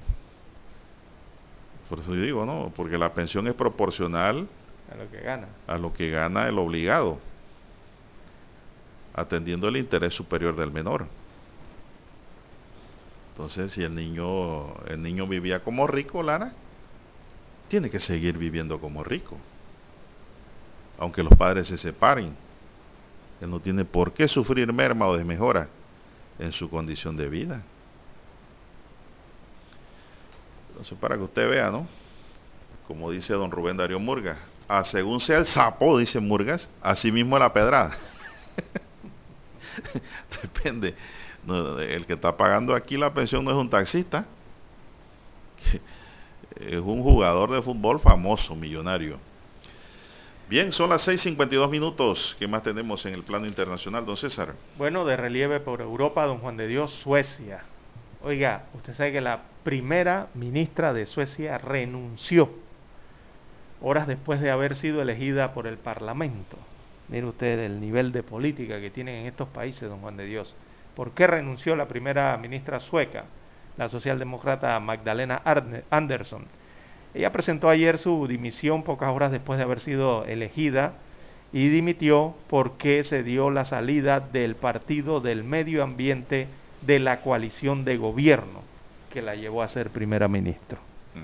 Así que los ecologistas justificaron su decisión por el hecho de que la mayoría parlamentaria había forzado al Ejecutivo eh, rojo y verde eh, a gobernar con los presupuestos de la oposición, aunque reiteraron eh, que siguen apoyando a Anderson, primera mujer en gobernar a Suecia, de cara a una hipotética nueva votación. ¿Y por qué pasa esto, don Juan de Dios, ahí en Suecia? Porque según la práctica constitucional de ese país europeo, un gobierno de coalición debe dimitir cuando sale un partido. Recordemos, van en la coalición, dos, tres, cuatro o cinco partidos juntos, dependiendo. Y si ganan, y uno de los partidos sale de la coalición en ese momento, entonces ese viene todo abajo. Y bueno, dice la información, no quiero dirigir un gobierno del que se cuestione su legitimidad, porque hace falta uno de los partidos de la coalición. Por eso he presentado mi división, dijo Anderson en una rueda de prensa que reiteró su disposición a liderar un ejecutivo socialdemócrata en minoría. Esta es la primera mujer eh, que elige Suecia eh, como eh, gobernante en su historia. Es la primera mujer como gobernante en este país europeo. Bien, las 6.55, 6.55 minutos de la mañana en todo el territorio nacional. También en otras informaciones a nivel internacional en los Estados Unidos de América, ayer se reveló que médicos descubrieron un pólipo benigno, pero precanceroso, durante la colonoscopía a Joe Biden. Así que el presidente estadounidense eh, le fue extraído en su último eh, reconocimiento médico un pólipo de unos 3 milímetros que tenía alojado en el colon. Este pólipo era de aspecto benigno, pero eh, potencialmente canceroso, según la información. La lesión fue descubierta por el equipo médico durante el reconocimiento rutinario al que se sometió la semana pasada al practicarle una colonoscopía, según el informe hecho público por el médico del presidente, él es de nombre Kevin O'Connor. Así que se trata, según este informe, de un eh, adenoma tubular, que es una lesión benigna de crecimiento lento, pero se cree que es precanceroso según destacan las informaciones, aunque no se requieren más acciones por el momento, según dijo el doctor del presidente de los Estados Unidos eh, de América. Ese pólipo, ese pólipo perdón, eh, fue enviado entonces a un laboratorio para su análisis, similar al pólipo que se le había extirpado en el año 2008. Se lee entonces en este comunicado o en este memorándum eh, del especialista de la Casa Blanca. Bueno, eh, eso ocurre en los Estados Unidos de América con el presidente eh, norteamericano. Las 6.56, 6.56 minutos de la mañana en todo el territorio nacional. También accidente en una mina de carbón dejó al menos 6 muertos y 49 desaparecidos en Rusia. Están actualmente entonces con los trabajos de socorro allá en Rusia para ayudar a estos eh, mineros. Y también tenemos, amigos oyentes, eh, a nivel internacional, se puede destacar en otras informaciones que al menos 27 eh, migrantes mueren en el Canal de la Mancha, en uno de los peores naufragios que se han registrado en esta zona eh, la tragedia, esta zona que está en, que cubre ¿no? el, eh, Francia y el Reino Unido. Así que la tragedia ha conmocionado a las autoridades de ambos países eh, que se han comprometido entonces en aumentar sus esfuerzos conjuntos para impedir estos cruces y combatir las bandas que lucran con ello. Mire que eso simplemente no pasa en los países latinoamericanos, hacia Estados Unidos, también pasa allá en Europa. Bien, amigos oyentes, las 6.58, 6.58 minutos de la mañana en todo el territorio nacional. Regresando al plano local, productores de maíz protestan el día de hoy. Eh, reclaman pagos atrasados al Estado central. Así que de las distintas agrupaciones de productores de maíz realizarán hoy una protesta en el puente sobre el río La Villa esto para exigir, perdón, el pago, eh, veamos cuánto es la cantidad, para exigir el pago de compensación de tres balboas de la zafra 2020-2021 y también el desembolso eh, pendientes de dos balboas de subsidio del rubro, perdón, del maíz en este caso. Así que Franklin Ramos, miembro de la Asociación de Productores de Maíz de Los Santos, explicó que el pasado 18 de octubre sostenieron una reunión con miembros del Consejo Agropecuario y allí se adquirió un compromiso firmado en donde se iba a hacer los pagos correspondientes hasta finales del mes de octubre. Pero a la fecha ninguno se le ha cancelado, dicen los productores del maíz. Así que los maiceros eh, están concentrados desde las 6 de la mañana, 6.30 aproximadamente, en el puente sobre el río La Villa. Eh, explicaron entonces que esperan eh, respuestas contundentes por parte de las autoridades y que se haga eh, efectivo lo pactado en aquella reunión que sostuvieron el pasado 18 de octubre, en, en el cual las autoridades del Estado entonces se comprometieron a cancelar estos pagos, estas deudas. Bueno, eso es lo que se estará registrando en horas de la mañana en el puente sobre el río La Villa. Habrá una protesta de los productores de maíz reclamando pagos atrasados al gobierno. Bien, ya tenemos la señal vía satélite desde Washington, Estados Unidos de América, con las internacionales. Adelante, Pineda. Esta es la hora. 7 AM. 7 horas. Omega Estéreo, 40 años con usted en todo momento. El satélite indica que es momento de nuestra conexión. Desde Washington, vía satélite. Y para Omega Estéreo de Panamá, buenos días, América. Buenos días, América. Vía satélite. Desde Washington.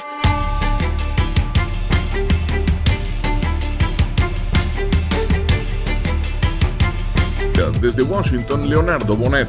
En California, el COVID-19 afectó a la comunidad latina de manera desproporcionada, incluyendo a los niños, que registraron altos niveles de infección. Padres latinos en Los Ángeles comenzaron a llevar a sus hijos entre 5 y 11 años a vacunarse contra COVID-19 en clínicas escolares. Agarrado de la mano de su padre, Diego Chang, de 7 años y recién llegado de Guatemala, recibió la primera dosis de la vacuna pediátrica. Para su padre José es un alivio. En Guatemala es muy difícil conseguir las vacunas, entonces aquí él llegó y gracias a Dios dos semanas después ya pudo obtener la de él y es un logro grande como papá porque uno siempre piensa en, ellos, en que no se enfermen. Verónica Villafañe, Voz de América, Los Ángeles.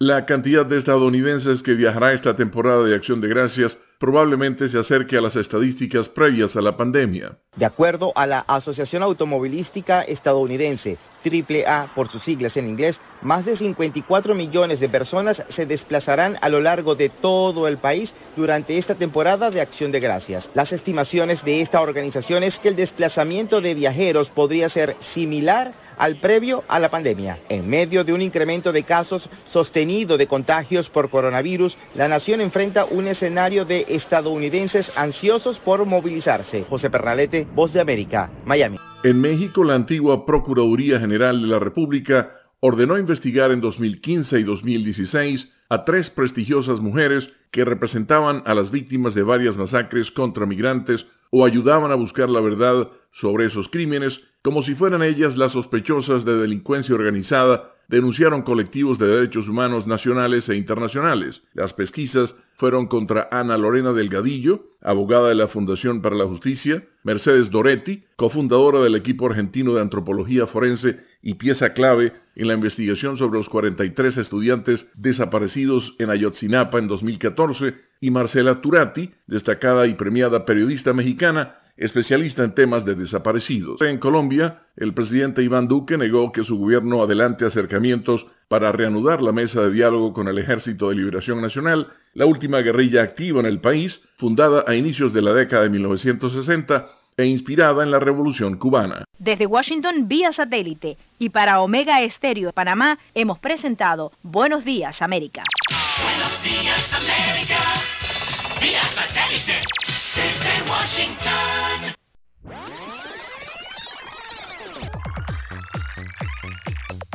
Omega Stereo tiene una nueva app. Descárgala en Play Store y App Store totalmente gratis. Escucha Omega Stereo las 24 horas donde estés con nuestra aplicación 100% renovada. Somos Omega Estéreo. 40 años siendo la cadena nacional en FM Estéreo, pionera en Panamá.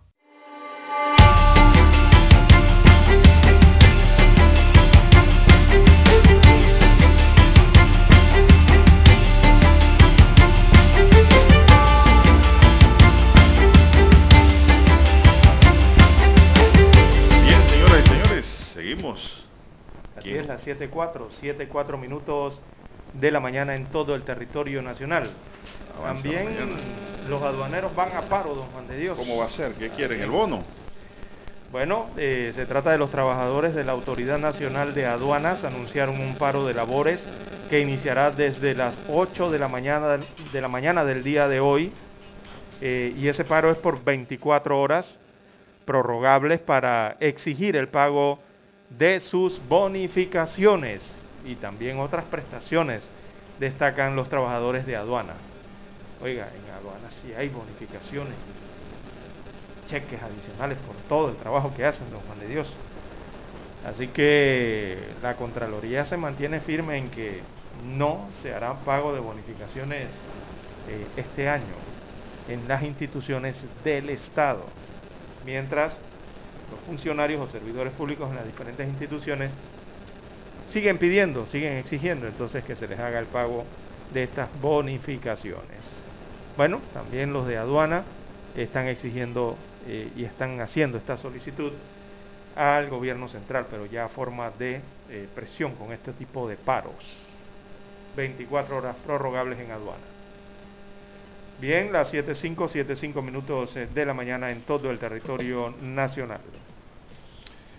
Bueno, también tenemos para hoy, don César, que Los taxistas están enojados, don Juan de Dios, aquí en Ciudad Capital. ¿Por qué? Porque dije que las pensiones de ellos eran bajitas, comparado con las de Ronaldinho. No, no, no, por eso no. Ah, Lo si que quiere pasa- que le pongan más, bueno, pídanle al juez que le pongan más. Sí, más de 60 dólares. Sí, hay pensiones aquí, hay taxistas que pagan de pensión las hará 30 dólares. 30 dólares, exactamente. ¿Quién come una quincena un mes con 30 dólares? ¿Qué niño?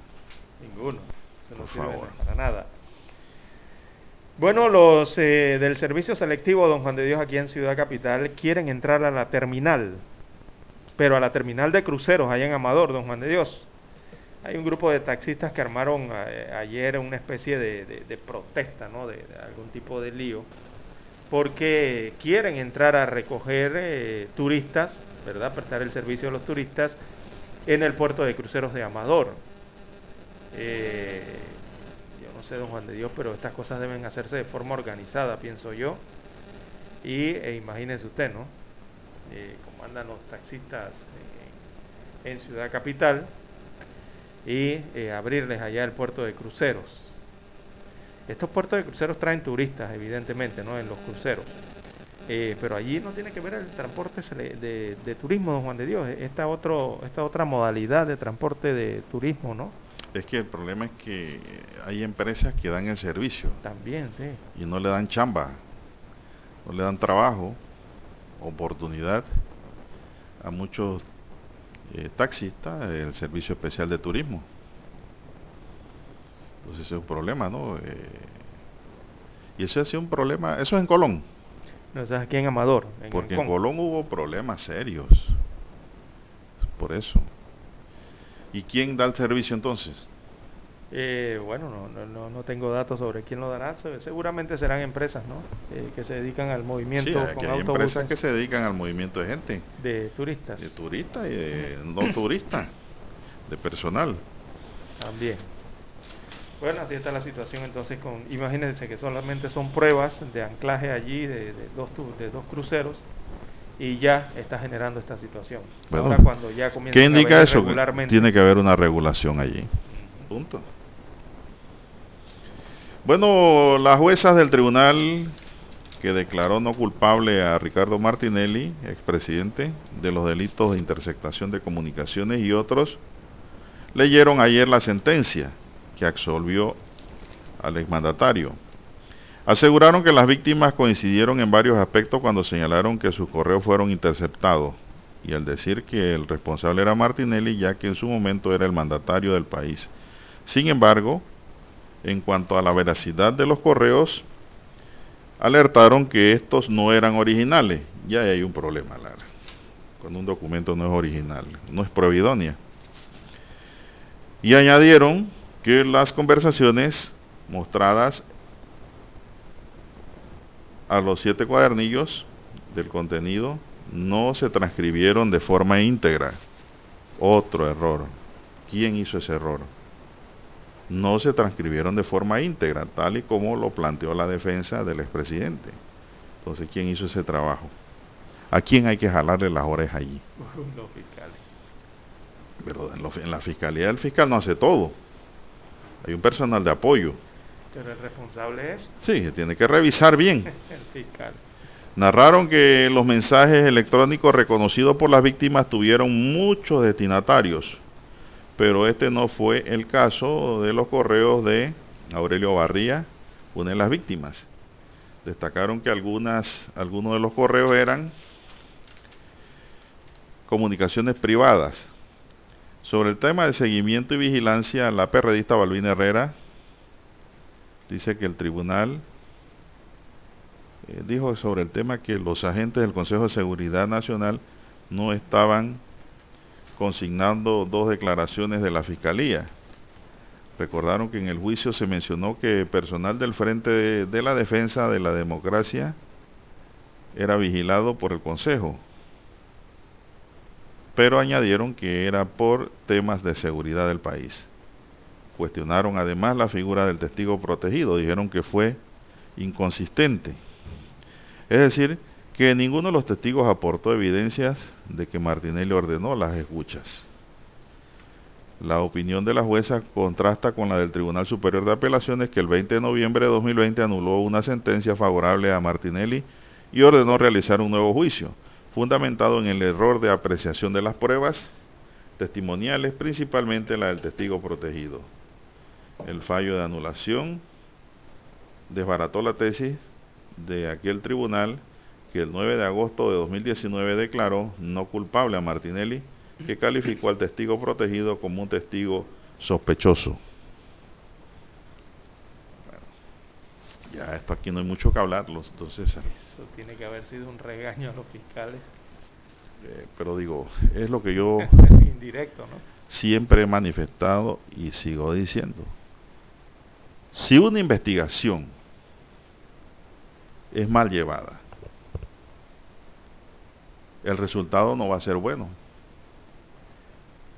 para las víctimas. Y eso es lo que parece que sucedió aquí. Pero aquí yo no solo exonero, eh, no solo culpo al Ministerio Público, Lara. Aquí hay que poner los puntos sobre las IES. Aquí el fiscal de la Corte Suprema de Justicia en su momento fue el que inició las investigaciones. De allí nace el niño tuerto. Lara. De allí. Luego, con el pasar del tiempo, eso lo pasan a la justicia ordinaria y el niño pierde el otro ojo. Entonces quiere decir que es una responsabilidad compartida este resultado. Los fiscales pueden decir muchas cosas, pero eso se tiene que probar con pruebas idóneas, idóneas, pruebas lícitas, pruebas conducentes, pruebas contundentes. Si no se hace, no se puede condenar a nadie. No solo a Martinelli, a nadie. Mire el caso que ayer tocamos aquí en la mesa de, la, de los tipos que cogieron en Darien armados y la juez los tuvo que soltar en una medida cautelar distinta a la detención preventiva o provisional. Porque de seguro esa investigación va mal también. La cadena de custodia de pruebas es muy esencial dentro del sistema penal acusatorio. Si ella se rompe, se cae Lara. Se cae el proceso. Tuve un caso en estos tiempos atrás, Lara, de un muchacho que lo estaban acusando de posesión de una escopeta. A dos, de posesión de una escopeta. Y ninguno de los dos decía que la escopeta era de ellos. Porque la escopeta cuando llegó el patrulla la tenían puesta en una esquina de una parada. y estaban ellos allí. Estaban ellos allí. Y entonces llegó la patrulla, los recogió, se los llevó y dijo, usted tiene posesión ilícita de armas. A la hora de la verdad, entonces yo pregunto al fiscal, ¿cómo usted me va a individualizar la posesión si los dos dicen que no son dueños del arma, que eso estaba allí? Si usted me condena, uno de los dos está incurriendo inmediatamente en un acto de injusticia. Y dos, don César, ese tema de la escopeta, pues, al final de la historia, quedó como iba a quedar. Quedaron absueltos, porque no pudieron individualizar, no hubo testigo, no hubo documento, no hubo prueba pericial de que la escopeta era de uno de ellos. Y como si fuera poco, usted sabe que había unos cartuchos al lado de la escopeta. Y adivine qué hizo el Instituto de Medicina Legal y Ciencias Forenses, el Departamento Técnico de Armas. Para decirle al fiscal que el arma estaba funcional, activa, usó un cartucho de lo mismo que habían encontrado. Y ahí me dañó la cadena de custodia. ¿Y por qué lo usó? Bueno, ahí me dañó la cadena de custodia. Por eso es que el derecho es bonito, Lara. El derecho no es soplar globo. El derecho hay que saberlo manejar, hay que ser acucioso. Si no, pregúntele a mi amigo Kumar Villalobos, que es defensor de oficio en Colón. A ese no lo, agarran fácil así. Es un buen abogado, porque es acucioso, inteligente. Entonces, así como usted ve en la televisión, en las series así mismo es acá. Porque todo mundo tiene derecho a una defensa, tiene derecho a un abogado. Ya sea y al debido proceso. Así es.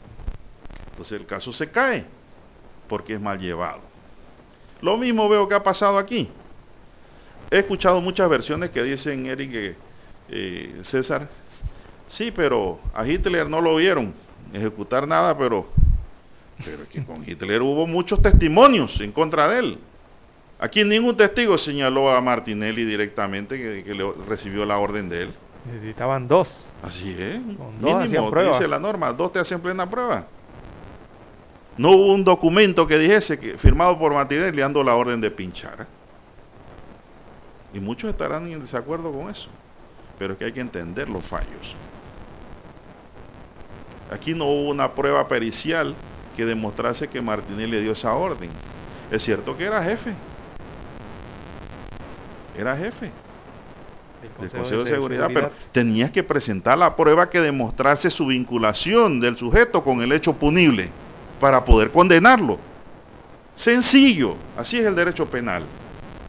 Sencillo. Tienes que demostrarlo con una prueba idónea. No Ah, no, pero que él era jefe. Sí.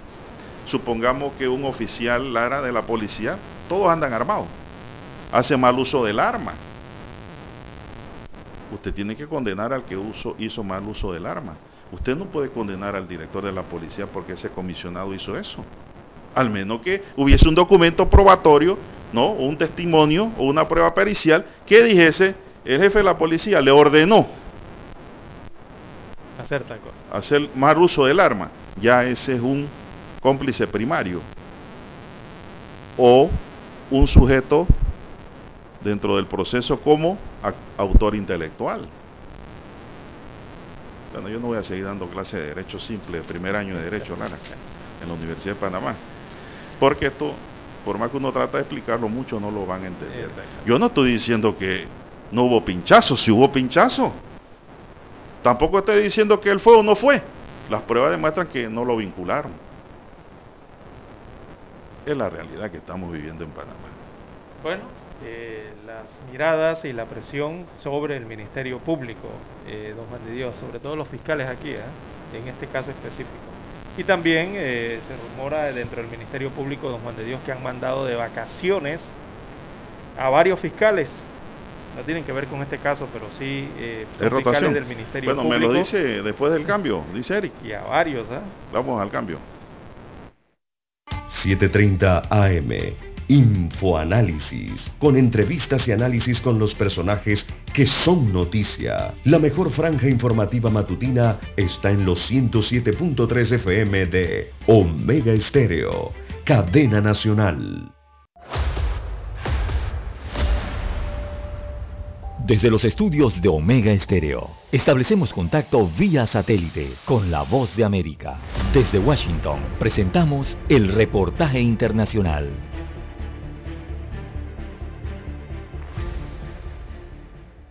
Brian Nichols, asistente del secretario adjunto de Estado para Asuntos del Hemisferio Occidental en el Departamento estadounidense de Estado, concluyó su visita a Honduras luego de sostener varias reuniones con autoridades del Ministerio Público en Honduras, así como observadores electorales, dejando claro que su país no tiene preferencias por ningún partido político y aprovechando para instar a los hondureños a que salgan a votar y esperar los resultados que definirán el futuro del país. Instamos a todos los candidatos, partidos y simpatizantes a que se comprometen a respetar las normas democráticas y los resultados electorales después de que cada voto sea contado. Los hondureños merecen elegir a sus líderes y la elección está solo en sus manos. Para el analista y politólogo Wilfredo Ortiz Ruiz, la visita del funcionario de alto nivel de Estados Unidos es el reflejo de las expectativas que tiene ese país sobre Honduras y aseguró a La Voz de América la administración Biden está evidenciando con la visita de este alto funcionario para América Latina la importancia que revisten estas elecciones para su administración, ya que ellos consideran que eh, la democracia y la gobernanza eh, contribuyen a su seguridad. El domingo los hondureños elegirán a su nuevo presidente, tres vicepresidentes, 298 alcaldes y 128 diputados al Congreso Nacional.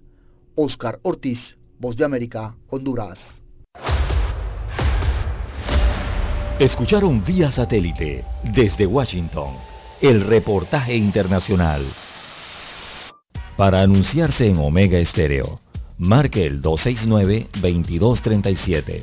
Con mucho gusto le brindaremos una atención profesional y personalizada. Su publicidad en Omega Estéreo. La escucharán de costa a costa y frontera a frontera. Contáctenos 269-2237. Gracias. Omega Stereo tiene una nueva app. Descárgala en Play Store y App Store totalmente gratis. Escucha Omega Stereo las 24 horas donde estés con nuestra aplicación totalmente nueva. Omega Stereo, 40 años innovando.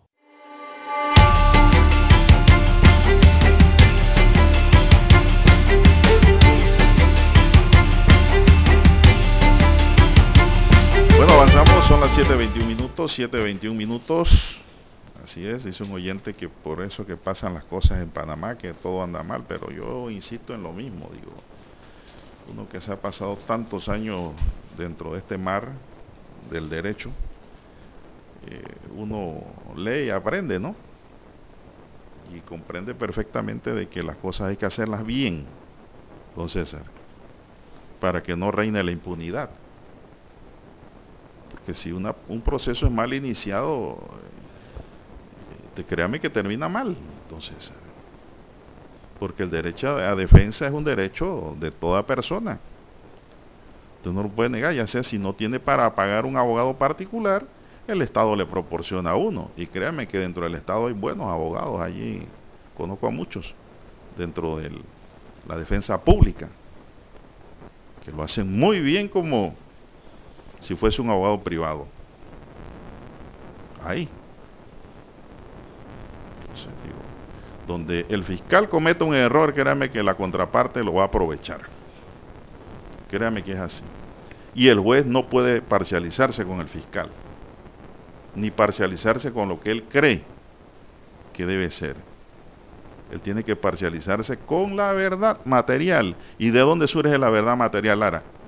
Del derecho probatorio, de las evidencias, para que haya justicia.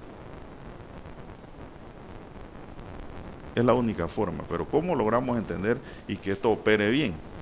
Bueno, simple y sencillamente tiene que haber una carrera en el Ministerio Público para formar bien a los fiscales y que los fiscales ganen sus posiciones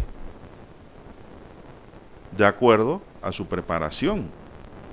Que exista la meritocracia dentro de la institución. No que hoy cambie un procurador y porque es amigo de una joven que llegó ayer ya la puso de fiscal. O, o a un fiscal. Lo puso de fiscal. Eso no funciona así. Entonces la gente que está haciendo mérito estudiando y que está allí preparándose, se lo brincan, se lo saltan. Eso desincentiva la carrera del fiscal. En Estados Unidos, Lara, que siempre utilizamos ese ejemplo, y en Europa, los fiscales duran en sus cargos y llegan ahí por mérito no por amiguismo. ¿Esto qué conlleva? No es por criticar por criticar, es una crítica constructiva la que estoy haciendo, para que los gobiernos vean esto, porque se necesitan fiscales que sean fiscales de carrera. Y eso se veía bastante en el sistema inquisitivo. Fiscales reconocidos que ya hoy no están en el sistema, muchos se han jubilado, otros han renunciado eran fiscales como se ponen fiscales que para llegar a ese puesto no era cualquiera. Hoy día no. Hoy día hay un relajamiento único en el sistema penal acusatorio. Así es, don Juan de Dios. Oiga, y la gran pregunta es si mandaron de vacaciones a varios fiscales en el Ministerio Público. Eh, hay un silencio actualmente en la Procuraduría General de la Nación, pero ayer se rumoraba que el Procurador General encargado había mandado de vacaciones a los fiscales Najaniel Murgas, a la fiscal Ruth Murcillo, a la fiscal Zuleika Moore y también a Decio Mojica, otro de los fiscales. Así que la gran pregunta hoy a, Pero es un rumor o es una realidad. A confirmar, según el diario Metro Libre, es eh, si fueron enviados entonces de vacaciones por el procurador general encargado. Los mandaron de vacaciones, se pregunta hoy el Metro Libre. Bueno, los mandaron o las pidieron, porque... Podría ser, ¿no? Eh, es lo que hay que las vacaciones, confirmar hoy. Las vacaciones son, son derechos que se adquieren, ¿no? En el tiempo, en el espacio. Así que si pidieron sus vacaciones, porque no crean, el trabajo fiscal tampoco es fácil, ¿eh? cansa. Porque hay demasiados actos delictivos. Eh, por eso, porque los delitos se cometen a cada hora del día. Porque entonces no está trabajando la justicia preventiva. El, delito no es, no es de 7 a 3, don Juan de Dios. Los delitos no son de 7 a 3 ni de 8 a 4. Los delitos ocurren hasta en la madrugada. 24 horas y día feriado. Y allí suena el teléfono de quién? Del fiscal. a esa hora de la mañana. Bien, son las 7.26 minutos, ya nos queda poco tiempo para finalizar el espacio, Lara. Así es. Usted sabe que analizan la no reelección en las juntas directivas de la Caja de Seguro Social. La Mesa del Diálogo Nacional por la Caja de Seguro Social entró a revisar los artículos 26, 27 y 28 de la Ley 51 de 2005 que establece el periodo de remoción y facultades de los miembros principales de la Junta Directiva, así como el artículo 29 que trata de la presidencia de dicho órgano colegiado. Una modificación que se trató fue sobre el tema de los periodo de los miembros de la Junta Directiva y sus suplentes, que es de cinco años escalonado, en el que se analizó la posibilidad de que no tengan derecho a la reelección inmediata. Eso no me parece bien, Lara. Me parece bien que no haya reelección inmediata. Otra modificación puntual que se debatió fue el aumento de, en la autorización de gastos del director general que pasaría de 250 mil a 750 mil dólares. Son temas pues de la mesa de diálogo por la Caja de Seguro Social. Se nos acabó el tiempo, señoras y señores. En el tablero de controles nos acompañó don Eric Pineda. En la mesa informativa tuvimos el grato honor de acompañarles. César Lara. Y Juan de Dios Hernández Sanjur. Gracias. Sigan en sintonía de Omega Estéreo porque ya viene el equipo de Infoanálisis. Hasta aquí, Noticiero Omega Estéreo.